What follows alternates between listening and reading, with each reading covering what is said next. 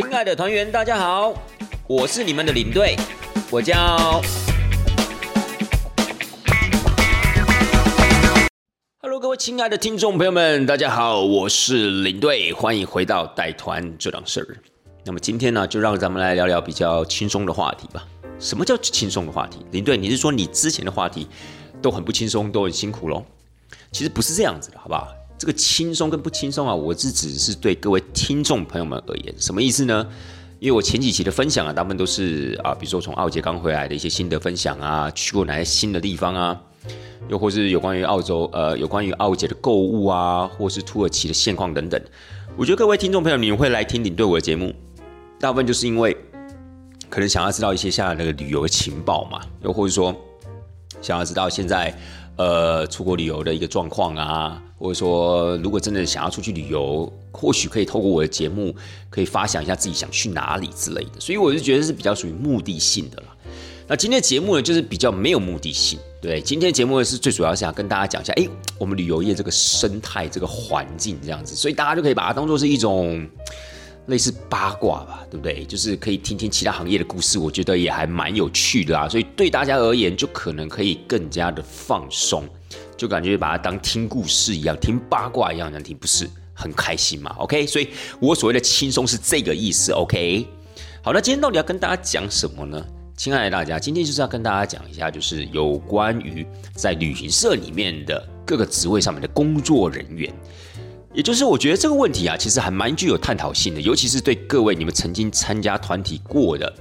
听众朋友们，你们曾经参加过团体啊，大部分啊，从你们报名开始到整个行程结束玩回来，大概接触最多的就两个人，对不对？这两个你们猜猜是哪两个人？我相信有跟过团的应该都可以瞬间的回答出来，其中一个肯定是谁？肯定是带你出国的领队嘛，对不对？不是我了，是另外一个领队嘛，对不对？那再来的话，一定就是在这段期间，在你出国之前服务你的那位业务嘛，所以通常都是这两位啊，会有很频繁的互动。但有时候你有没有想过，说这个旅行社除了这个业务跟领队之外，他到底还有没有其他人，对不对？或者说，在你出国之前，在你出国之后，到底有哪一群人默默那个地方呢，为整个行程的辛苦啊，为那个行程工作啊，或者说他们负责的业务是什么，他们负责的行政工作是什么？难道都不会好奇吗？对不对？所以我就觉得今天呢，可以花一点点时间呢，来跟大家介绍一下，我们在整个旅游业，就是一间旅行社里面呢，除了业务跟领队之外，还有哪一些有趣的、重要的工作角色，好不好？那当然。我们要讲这个话题呢，也可以稍微把它就是再宏观一点点，就是其实旅行社它也有基本的一些呃分类，那这个分类当然有很多种不同的分类啊，比如说按照它的呃甲种、乙种、丙种这样的一种所谓的比较有法令制度这样的一个分类，那有一种比较笼统的分类，就比如说就是分所谓的国内的旅行社跟做国外行程的旅行社。那今天我们要讲一个比较特别一点的分类。那这样的一个分类呢，其实我在之前我好像做了一节节目，叫做“那可是人家的第一次呢”。这一个节目里面，我特别提到这样的一个分类，因为我提到一个角色叫做同业。在那一集里面呢，我有特别提到啊，我第一次是去带什么团啊，我为什么会进旅行社啊，我第一家旅行社的一个生态环境啊等等的，我都有在那一集里面稍微的跟大家说明嘛。所以，亲爱的大家，如果你忘记的内容，或是如果你对以上我刚刚提到的这些东西有兴趣的话，哎，再回去听一次好不好？或者说你没有听过，把它抓出来听一下，其实也还蛮有趣的啦。好了，回到刚才的话题，我们刚才提到这个同业两个字，所以我们今天呢要提到这个宏观的分类呢，就是指所谓的同业做同业生意的旅行社跟做散客生意的旅行社。诶，这个我觉得也是大家可能需要稍微了解一下的，又或是大家可能并不是那么熟悉的。比如说，如果我们简单的分类甲种、乙种、丙种，可能大家有时候在做一些。呃，资料上面的收集的时候啊，了解一下这些旅行社是不是有品质啊，是不是有保障的时候，可能都会知道嘛。然后再来的话，国内国外更不用说了，那其实明眼人都看得出来哦，这就是做国内的，那是做国外。但是如果做同业的跟做散客的，你知道他们的差异在哪里吗？首先呢，以领队我自己本人做个例子，因为我觉得我要来讨论这个话题是再适合不过的，因为我的第一间旅行社其实就是一个专门做同业生意的旅行社。我的第二间旅行社，也就是我现在服务的这间公司呢，就是专门做散客生意的旅行社。好，那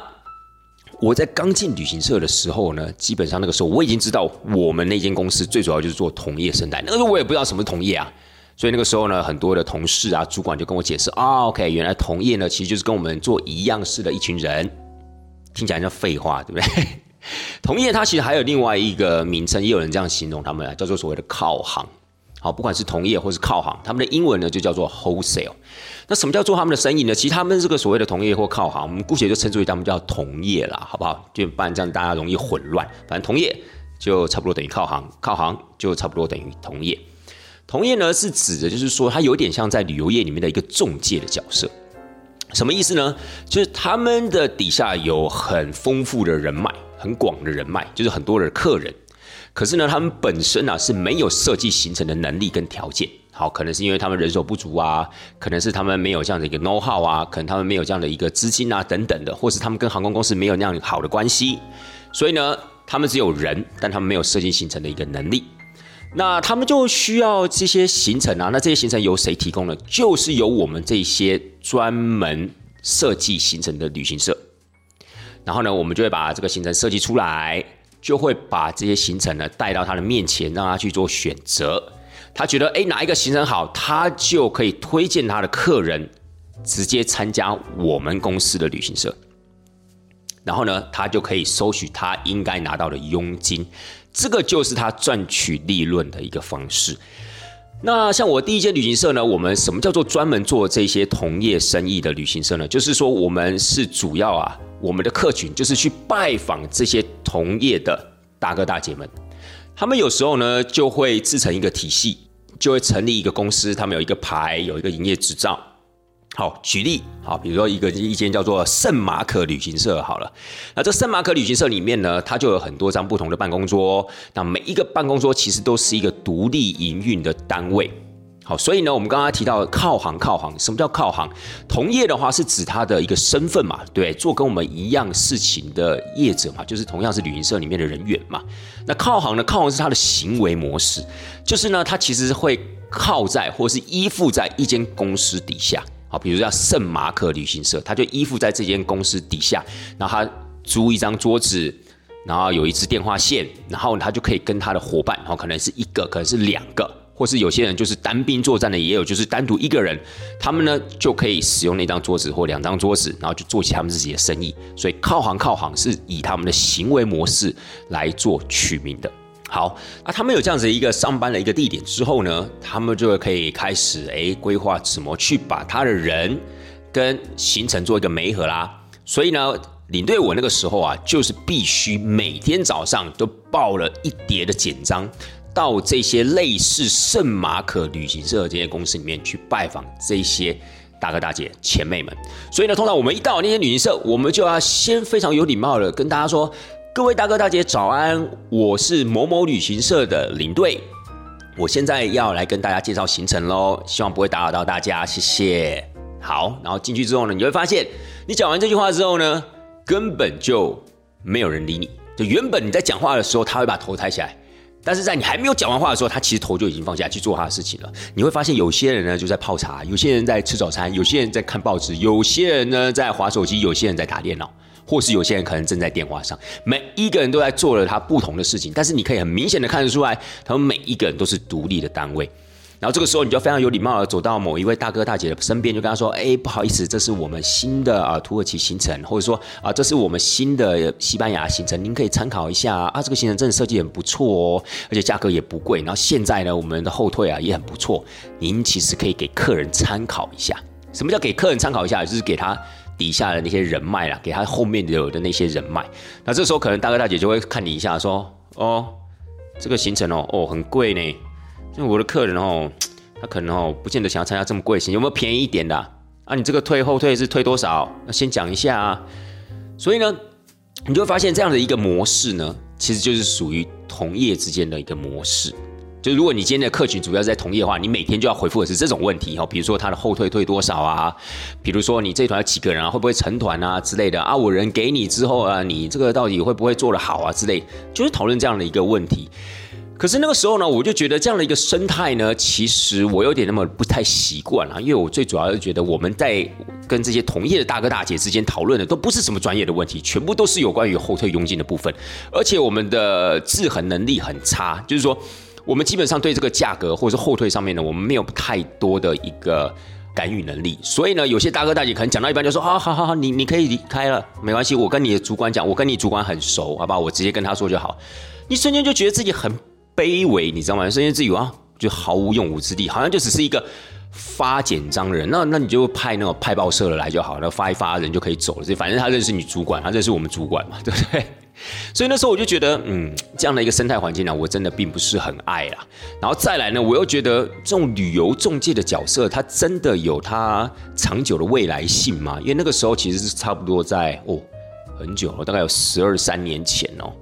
那时候我就觉得，哎，随着这个所谓的资讯越来越发达，然后呢，你在网络上搜寻资讯的那个效率啊，越越来越好。那这群人的一个存在，真的有它的必要性吗？又或是它能就是全存在多久？所以那个时候我才会觉得，嗯，在这样子的一个大趋势底下，我是不是应该要换成一间专门做散客生意的公司的旅行社呢？好了，那。可能有一些听众朋友们就会有一个问题啊，哎，那领队这一些所谓的同业，哦，你刚刚提的这些所谓的靠行，所谓同业，他把人交给了旅行社，那如果真的行程中有什么问题，那到底是谁该负责？那当然其实还是我们旅行社负责嘛。那只是说呢，当然这个同业啊，他其实。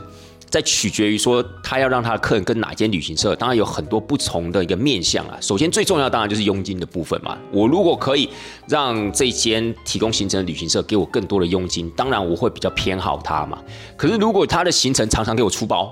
常常我的客人每次参加行程回来之后都跟我讲说：“哎呦，你这次给我推荐是什么烂旅行社啦？真是吃了也差，住了也差，行程设计又不好。”那是不是就变成说他的信任？就是他的客人对他的信任就有很大的一个影响了嘛，是不是？所以他当然也要慎选旅行社，不能只是单纯取决于说，哦，他给我佣金比较多，我就选择他。所以简单来说，这些靠行呢，就是他下面有人，然后呢，我们这些设计行程的旅行社呢，我们手上有行程，那我们会认为呢，他们底下的客人的数量啊比较充足，所以我们会把我们的主要目标放在这一群同业的身上。那可能也会有听众朋友有另外一个问题。哎，林队，那有没有可能呢？就是他们的客人也自己打电话给你们，那怎么办呢？又或者说，那你们还接不接你刚才所谓的一般的散客？哎，这真的是好问题哦！您真是突破盲场了。就是可能很多人会好奇说，哎，那有没有可能同时做同业的生意，也同时做散客的生意？有，我必须说有这样的一个旅行社，但是这样的旅行社通常会带来很多一些不必要的麻烦跟状况。怎么说呢？比如说这样讲好了，在圣马可旅行社这间同业公司里面，有一位陈大哥，陈大哥下面有一位客人。那这个客人当然一开始是先找陈大哥嘛，哎，我想要去那个奥地利捷克玩，有没有什么好的行程可以介绍一下？我们都认识那么久，也很信任你了，帮我选一件不错的哦。然后陈大哥就说：“好啊，我帮你找找看啊。”可是呢，他下面这个客人呢，又可能觉得说：“哎，这个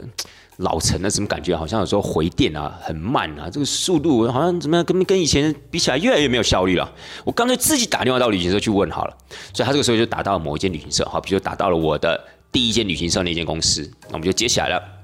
哎，喂，这是某某旅行社啊，请问您是谁呢？啊，他说哦，没有没有，我想要问一下你们那个奥捷行程呐，啊，你们奥捷几天啊？价钱多少？要有没有优惠？那这个时候呢，我们就必须要稍微的注意了，因为这个时候啊，我们就不能把优惠放的太多，因为如果我们把优惠放的太多的话，有可能会打到同业的客人，也就是同业的客人这个。陈先生、陈大哥的客人就可能直接跟我们旅行社报名了，哇，那那个回头就没完没了了。因为圣马可旅行社的陈大哥，他可能会认为我们抢他的客人。哎，你们怎么放给客人这么多啊？啊，我的客人就这样跟你们报名了，你们这不是摆明就是抢我的客人吗？所以这会造成很多不必要的一个麻烦。所以像当时我的第一间旅行社呢，我们一般来说，我们对客人都不太放优惠的。所以呢，让客人呢可以直接从他原本的那个同业那个地方报名。那你可能会问说，哈，那你们这样子不是很多的客源都没办法接嘛？对啊，的确。但是我们就想要让这个事情呢单纯化，我们就是专心的从同业的身上去招揽客源。所以有没有同时都做散客跟同业的有，但是他们会分部门哈，比如说同业部的部门，好，同业部的业务跟所谓的散客部的业务，但有时候的的确确还是有可能会这种打到的情况，那这时候就要端看你公司的一个处理的一个哲学了，好不好？就是看你怎么，你是想要维护你的同业关系呢，还是你想要挺你自己的散客部的业务呢？那这个部分的话，就每一间公司处理的方式不一样，但的确啦，的确会有一些旅社同时都做。好不好？所以这个有时候呢是还蛮复杂的一个情况。所以早些我的公司就是专门做所谓的同业，这样子的话，我们的问题就会单纯许多。好了，那我刚才有提到啊，就是因为我因为那样的一个环境我不爱嘛，因为我觉得没有办法展露我的专业嘛，因为他们也都不在乎专业嘛，他们大部分都是在乎所谓的佣金后退嘛。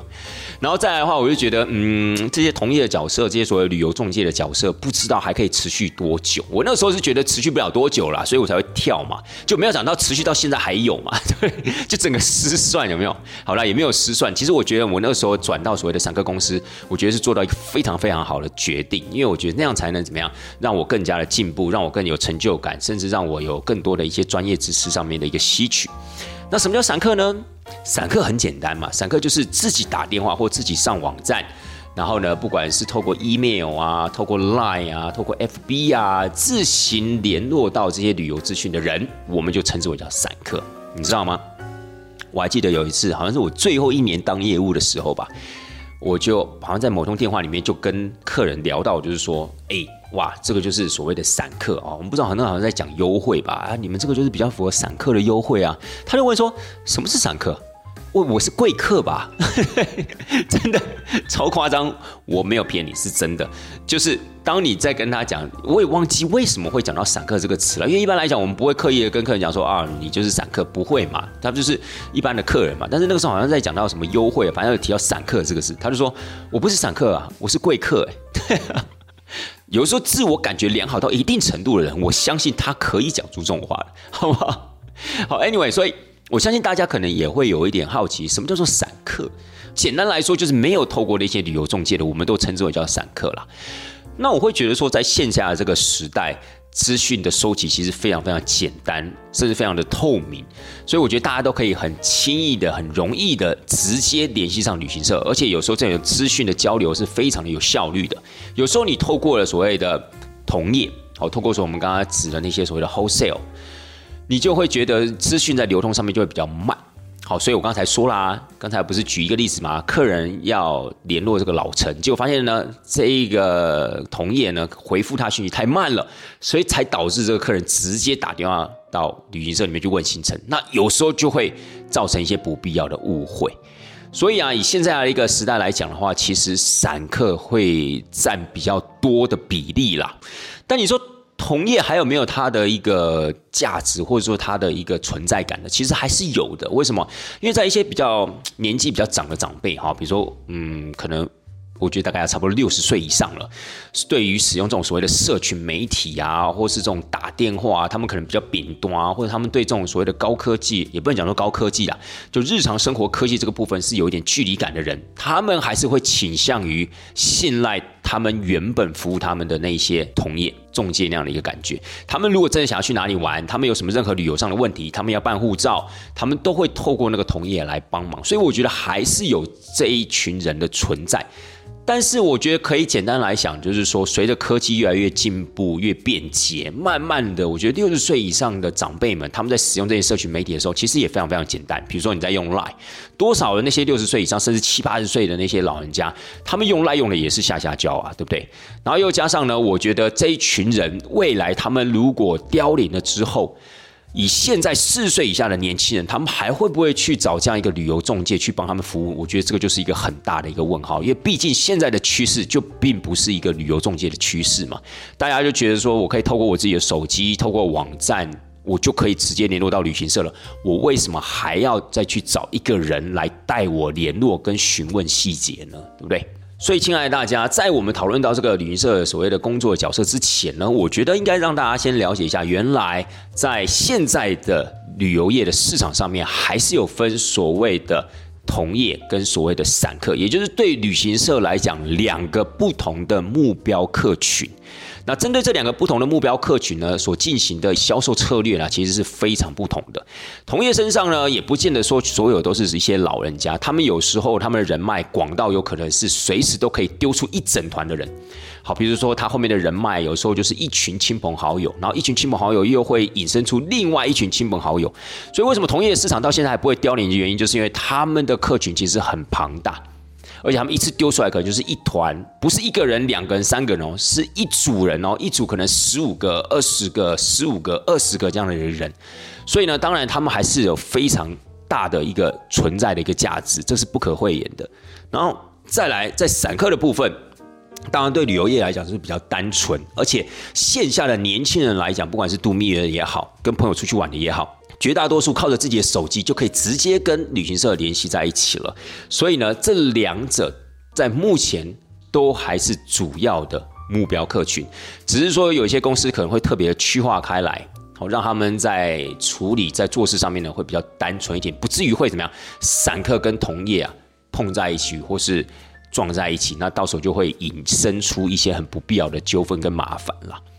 好了，了解了这样子两个不同客群、不同生态的这样的一个旅行社环境之后呢，咱们就来进入一间公司里面，看看到底有哪一些不同的工作角色吧。好，就以领队我自己现在服务的这间公司来讲，我们用这样一个方式来呈现好了。假设各位听众朋友们，你们就是一个客人。你们就是所谓的散客啊，好吧？好，你们就是所谓的贵客，好不好？贵客，呃，当您到了这间旅行社的时候呢，那电梯门打开，然后一过去看到啊某某旅行社，对不对？好，你第一个看到的就一定是什么总机啊？它当然就是一个很重要的一个工作角色，因为它就是门面嘛，对不对？它代替的就是你进到了这间公司，你要去进行你接下来的一些业务询问的之前，你会见到的第一个人嘛。这时候呢，他当然就引导到你想要见的人的面前，然后让你们去处理你们的事情。所以总机重不重要？当然也很重要啊，因为它象征就是迎接客人，然后他要接听电话，然后要分线这样的一个角色。所以一般来说，以现在这样子一个实体的旅行社来讲啊，总机的存在啊，其实是蛮必要。但是如果以我们刚才举例的圣马可旅行社，大家还记得圣马可旅行社吗？它就是一间同业公司嘛。同业的这样的一个旅行社里面呢，就不见得有这样的一个总机的角色，因为对他们来讲那是多余的。所以想当初领队我还在过着那样一个风风雨雨、餐风露宿那样的日子，我记得我进到了每一间类似圣马可这样的一个同业旅行社的时候，从来没有看过什么漂亮的总机小姐。都有时候往往那种所谓的总机小姐，你要知道，她其实是一个很好聊天的一个角色，你知道吗？就当然，我们这不是去聊人家八卦，不是聊人家的私事。我的意思是说，透过这些总机小姐，你可以了解这个整个公司的大概的生态嘛，对不对？生意好不好啊？或者是说，他们大部分来往的客人是什么形态啊？哎，总机总是怎么样？总是有一些资讯的嘛。但是很遗憾的，我们那些同业的旅行社里面都不会有总机这个角色，所以就是很自然的面对那些面无表情的大哥大。姐们啊，就是有时候坦白讲，是真的压力还蛮大的，好不好？所以不得不说，我当时为什么会想要离开呢？就是因为我觉得那样的环境啊，哎呀，真的是少了那么一点点的一个总机小姐的点缀啊，有点可惜。好，不说这个了。进去之后呢，当然迎接您的可能是业务，因为你可能是呃，比如说你在电话里面约好啦，或者你在网络上啊，官网上面，它不是都会有一个所谓的咨询小帮手，对不对？你跟咨询小帮手约好了时间，好，你今天出现在这间公司，然后总机小姐帮你带到了位置那边去，稍微的等候一下，要不要喝茶？要不要喝个咖啡？然后这个时候就会有一个人走到你的面前坐了下来，哎，你好，你好，你好，我就是那个谁谁谁，好，那就是你的业务嘛，对不对？从此之后你就跟他结下了非常深厚的缘分了，因为。从你开始坐下来了解行程，到你最后真的报名之后呢，一切接下来的一个业务的一个服务，都是交由你眼前的这个人，所以他就是很重要的业务啦。那我们刚好说过啊，那如果今天有一些规模比较大的公司，它同时有在做所谓的同业的生意，也有在做散客的生意，那么它这个时候的业务就通常会做一个区分，做同业的业务跟做散客的业务。做散客业务，你会发现呢，他们大部分都是坐在桌子前面接电话的，好，或者说在赖就是打赖啊，在回 email 啊等等的，所以严格讲起来，他们都不太需要到外面跑的，但是。同业的业务，就像你对我第一份工作一样，我们基本上是每天在外面跑的，就好像今天什么所谓的呃保险人员啊，那些所谓的房仲啊等等的，我们基本上啊整个工作时间都是在外面，因为我们就是要去拜访那些同业大哥大姐，要跟他。把钢剪嘛，要把诺嘛，然后他们才会信任我们嘛。我们有了这样好的关系之后，做事才方便嘛，对不对？所以有时候也不见得一定是所谓的价格取向，不见得一定是佣金给多给少。如果你可以跟那些同业大哥大姐维持好的关系，让他相对的也信任你，哎，那就形成了一个所谓的信任链，对不对？他们的客人信任他，他又信任你，哇，那这就完美了。所以那个时候呢，我还记得我在第一份公司的时候，主管老是跟我们说：“哎呀，赶快出去，赶快出去，就算跟那些大哥大姐聊天也好，对不对？跟他们一起吃个中饭也不错。最好是买一个早餐，坐坐在旁边跟他一起吃，然后跟他一起聊天，你就把那个气氛啊弄好了，对不对？那大家接下来要谈什么生意啊，都方便。所以我觉得是完全不同的这样子一种业务生态啦。那像领队我现在的公司呢，就是所谓主要就是做散客的，那你就会发现呢，哎。我们公司的业务大部分都是坐在办公桌前啊，在那边回 email 啊、打电话之类的。那当然有客人来的话，你当然有约，你当然就要出来怎么样去迎接你的客人。好，这就是业务的部分。那你在谈论的过程中，你可能就会听到他说啊，哎，我跟你讲，我们这个西班牙啊这条线路真的做的很不错，因为我们的线控啊他很用心，所以呢，只要是他设计的行程啊，我们都很大胆的就是推荐给客人，绝对没有问题的。你这时候就会有一个问号了啊，线控。线控是什么意思？他是谁啊？线控呢？其实他算是一个灵魂人物在旅行社里面，因为他是最主要就是设计行程的这个人。那他在设计行程的时候，他当然第一他要抓到大方向，他要抓到旅游趋势，他要有他行程的中心思想，他要他的风格，他才可以制造出来诶适合这间旅行社形象，或者适合这间旅行社客人的行程。所以线控呢？是非常非常重要的一个隐藏角色，我会说对客人来讲啦，因为他并不会直接接触到线控嘛。那在我们旅行社设计这条行程、这条线路的人，我们就称之为叫做线控。线呢，就是点线面的线，线路的线；控呢，就是控制的控。以线控来说，不见得每一条线路就只有一个线控。比如说啊，意大利的线控，他就只专做意大利线。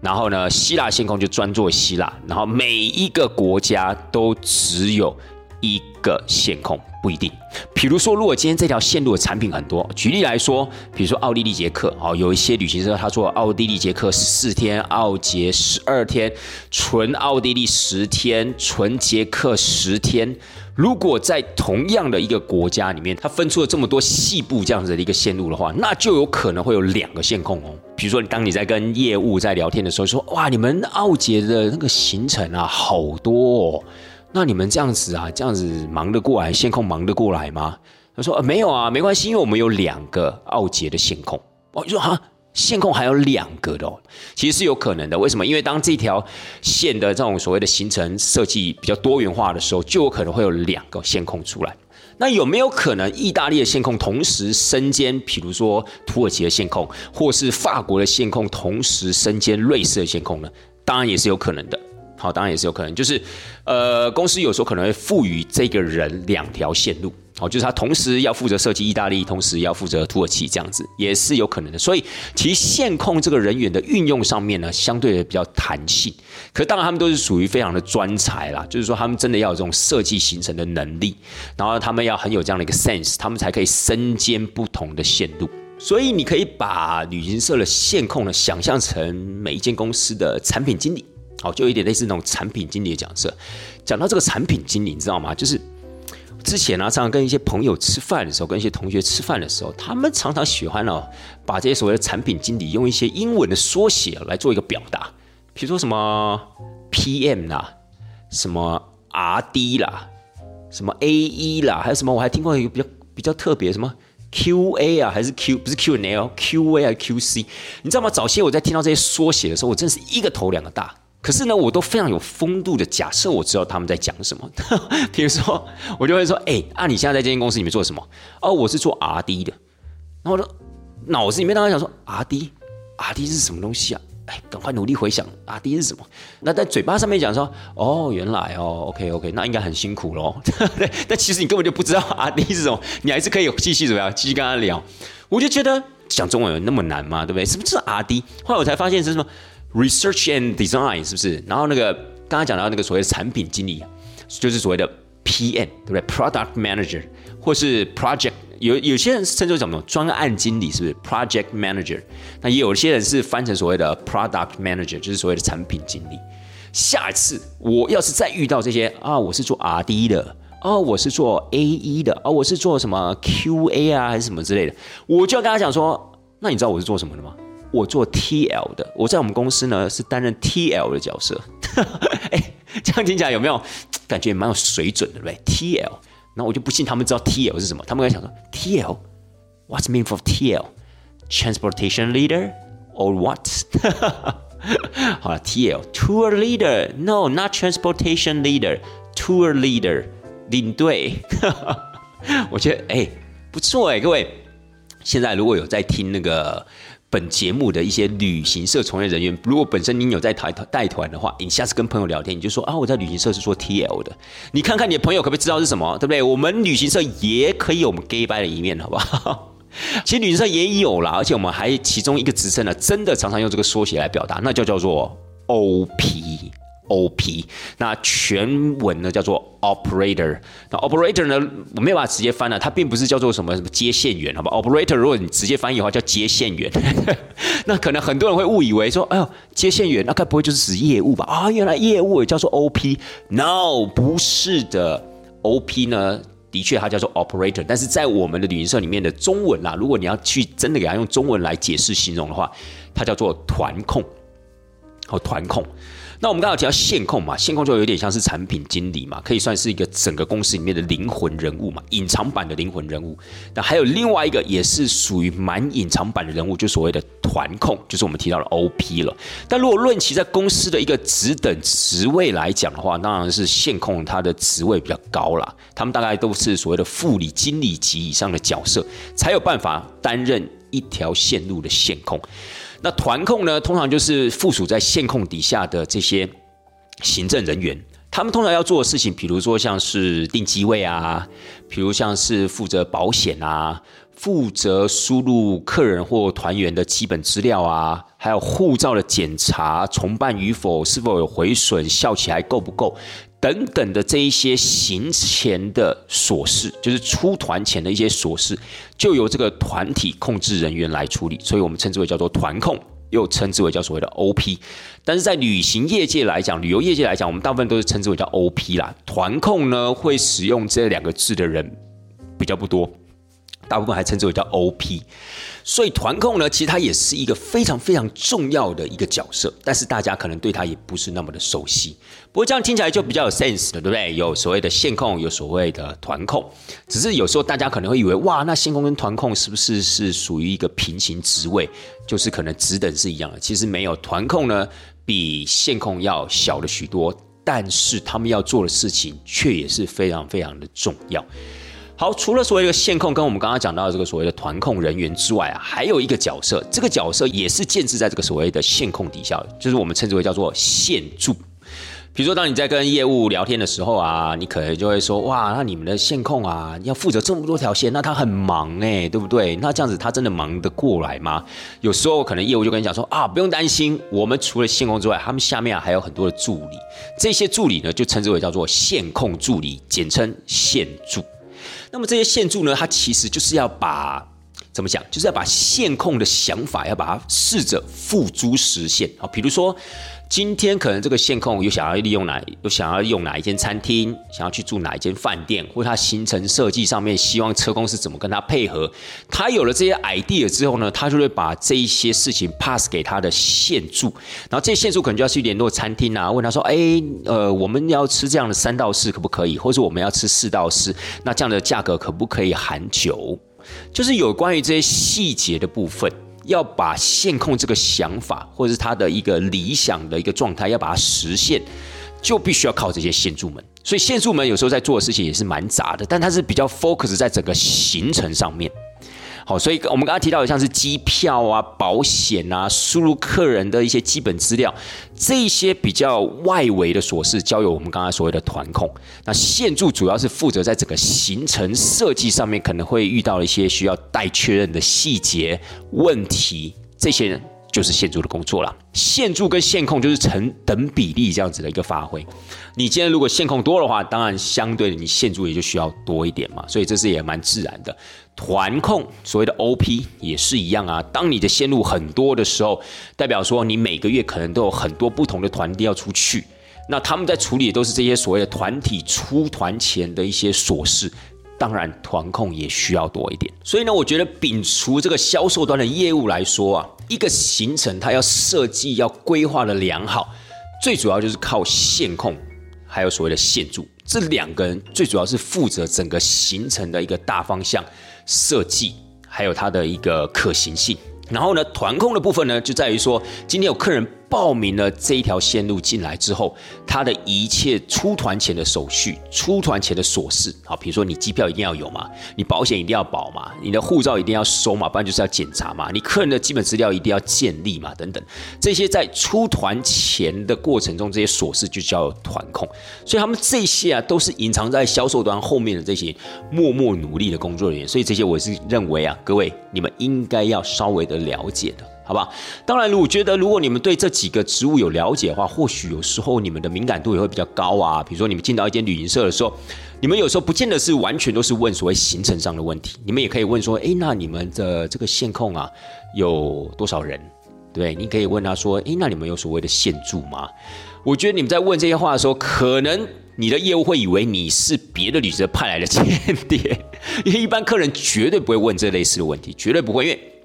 谁知道什么线控啊？谁知道什么 OP？谁知道什么线柱之类问题，对不对？但是事实上呢，这些人数的多寡的的确确会影响到一个旅行社它的一个营运的问题。因为你想想看，如果没有很多的线控。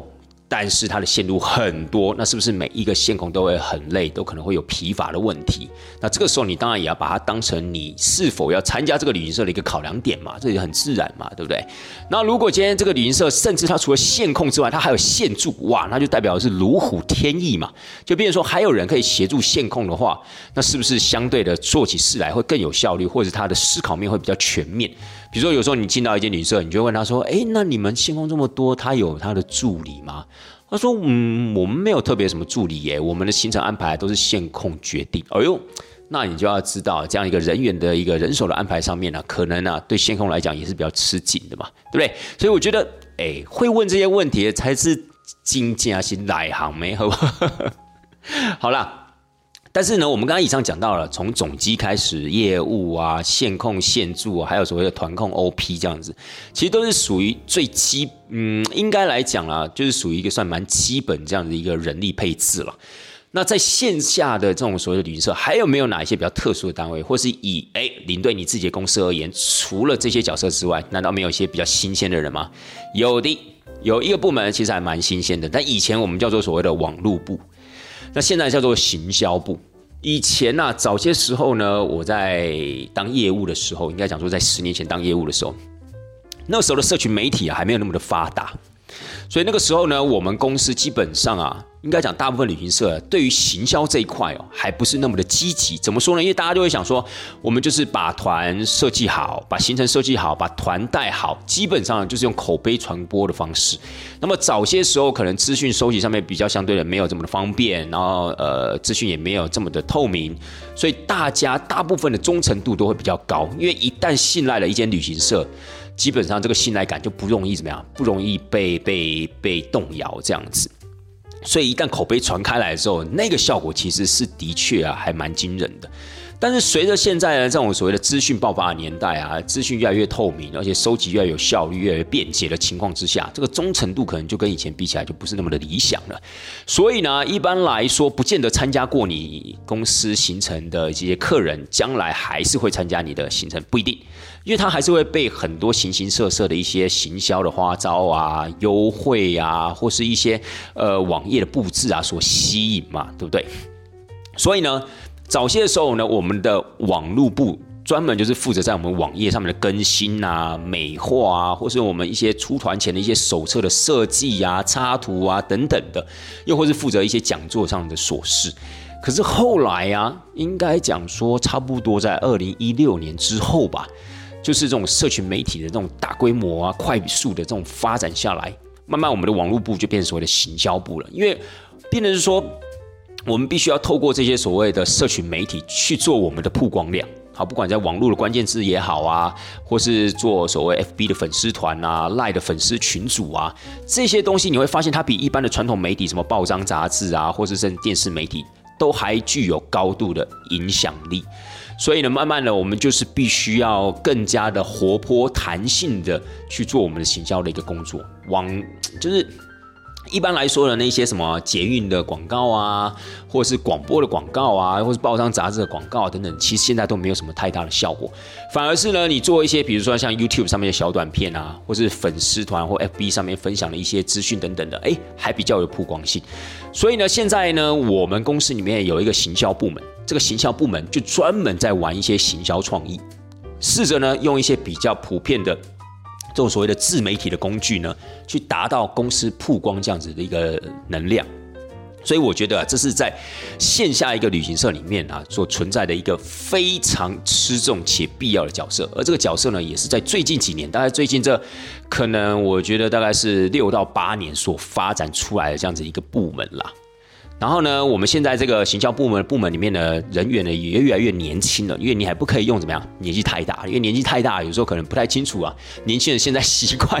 用哪一些所谓的自媒体的工具，又或是他们比较关注哪一些所谓的自媒体，所以这个东西是要保持它的敏锐度的啦。所以呢，现在行销部人，但现在行销部人里面还是还是有缺人，所以说还是希望可以。呃，尽量的应征进来，因为真的，你慢慢的会发现啊，就算你行政设计再好，比如说我刚才讲对不对？线控是一个公司的灵魂人物，但是你设计的行政再好，如果你在现代的这样子的一个时代，你的曝光量不够的话，你的话题度不够的话，根本就没有人会看到你的行程，因为大家都被铺天盖地这样资讯啊给怎么样给盖住了，所以他们可能今天谁的资讯跑得最快最前面，他就比较容易被人家吸收。那你设计的再好，你可能想说啊，好的东西最后一定会被发现，不尽然。现在的社会里面已经不是那样子，已经不是以前那样的一个社会。现在是一个资讯爆发的时代，谁的资讯，谁的曝光度可以跑到最前面，谁还可以拿到先机。所以，我觉得啊，现在所谓的线控跟所谓的行销部啊，基本上应该是属于。呃，两个冲在前面的人，反而啊是那些所谓的业务啊等等的，可能我觉得还在后面一个梯次。但是我觉得线控跟行销部门一定要充分的合作，你才有可能呢，让一个好的行程在最快速的时间被人发现，然后进而产生公司这样的一个利润报酬。这是我自己的想法了，好不好？那除了这一个行销部的人，还有什么呢？啊，很多人都说，难道你们公司没有会计部吗？废话，当然有会计部，但那种都不太需要拿出来讲。哪一间公司没有会计部门？你告诉我啊，哪一间公司的会计部门不是都在做那一类的事情？所以这个就不需要特别拿出来讲了，对不对？然后还有什么？呃，难道你们公司没有所谓的 HR 吗？你看又来，又是缩写。什么是 HR 呢？就是 Human Resources，就是所谓人力资源部门。哎，我们公司好像还真的没有，我不知道其他公司有没有啦。但是我必须说，这个人力资源的部分呢，对。旅行社来讲，好像不是这么必要的存在，哦，因为有些大公司啊，他可能真的有需要他一个人力资源部门，他可能需要管理他的人员，他有所谓的教育训练，他可能有些福利措施等等的。那尤其是一些大公司，他还蛮看重教育训练这个部分，所以他可能需要这个所谓的 human resources 这样的一个部门。但是呢，我说过嘛，因为旅行社他没有非常重视这个教育训练这一块，所以呢。进而的，我们这个所谓的人力资源部门啊，就会被缩编，或甚至不存在这样。在我们公司是没有的啦，其他旅行社可能有一些比较大型的，好，比如说什么雄狮可乐、东南啊等等的，他们那些可能有，但是像我们这种比较偏中小型的旅行社的话，我们就没有所谓这样子的一个人力资源部门。但我们公司的确还有一个比较特别的，叫做商务部。哦，商务部。那我们这个商务部当然是我们公司给他这样的一个名称定义啦。其实，在领队我自己个人看来，是也有点类似靠行那样的角色，但是他们是属于那种比较专业的靠行。怎么说呢？因为他们通常都是一个 team，他们鲜少有那种一个人。或是两个人那样子一个单位比较少，绝大多数的可能都是两个人以上，然后他们就是呃各司其职，但他们就是一个 team work，然后他们负责的一个客人的取向呢，大部分都是一些比较大型的公司行号啊，像是银行、保险公司啊，又或是说像是一些所谓的学校单位啊等等的，甚至包含了一些医疗院所。他们是有他们一个专业上的一个客群锁定，那他们就专门做这个领域的生意哈，专门是医疗单位啊，专门是学术单位的，专门是银行保险单位的。那我们公司这个商务部呢，里面它有分成不同的 team，哦，就对我来讲，就好像是可能是。不同这样的一个靠行啊，但是我们这个地方讲的商务部啊，就是这些我觉得形式像靠行的这些人啊，其实跟我们刚刚前面讲的同业有点不太一样哦。因为那些同业呢，可能是以他们自己为一个主体单位，他们可能有自己的招牌，他们招牌可能就是他们的名字嘛。好，比如说陈大哥，好，他的招牌就是这个他他的名字。可是呢，问题这些我们商务部的这些成员呢，他们还是用我们公司的一个名号啊，某某旅行社。所以当他去呃招标的时候，当他去做简报的时候，做推荐、自我推荐的时候，他们就是打着我们公司这样的一个名号出去。所以呢，他跟我们的公司其实是有一种就是互相存依这样的一个形态。可是我们刚刚一开始讲到那些同业啊，基本上呢，他是没有什么存依情况的哦。就是我们刚刚提到圣马可旅行社对他来讲其实没有多大意义的，因为呢，他只是在圣马可旅行社底下这个办公单位里面有一张桌子跟一个电话线，仅此而已。好，那有时候他们开发票啊，或者说他们要一个牌呀，要有一个符合法律上面的一个要求，所以会用这个所谓的圣马可旅行社。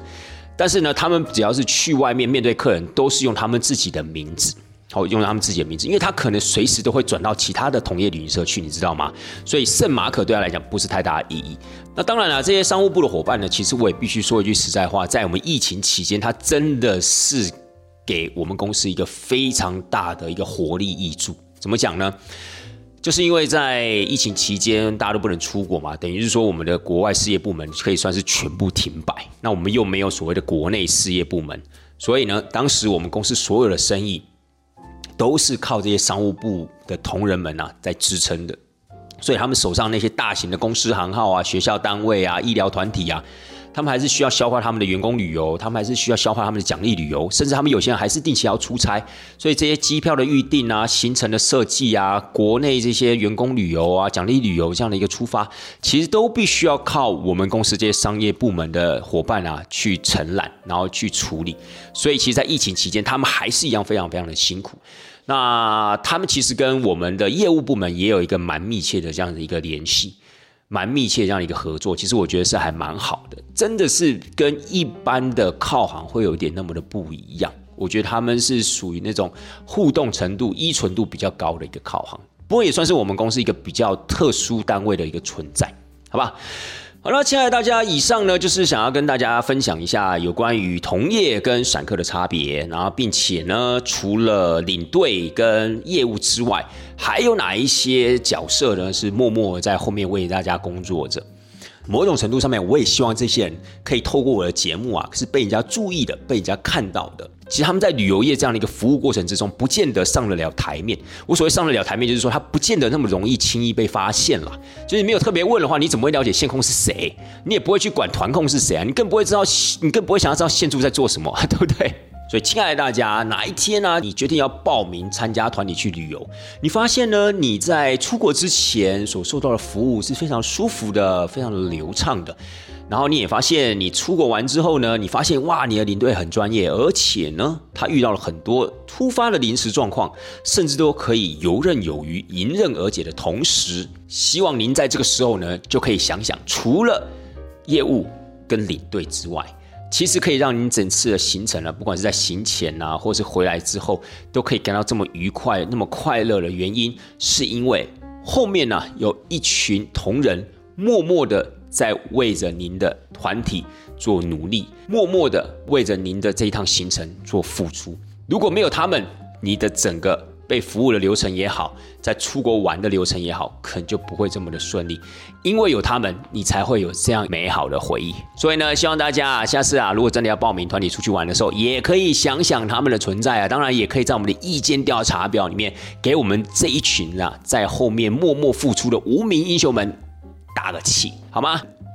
好了，时间差不多了，亲爱的大家，希望你们呢会喜欢今天的节目分享。带团这档事儿，咱们就下礼拜见喽，拜拜。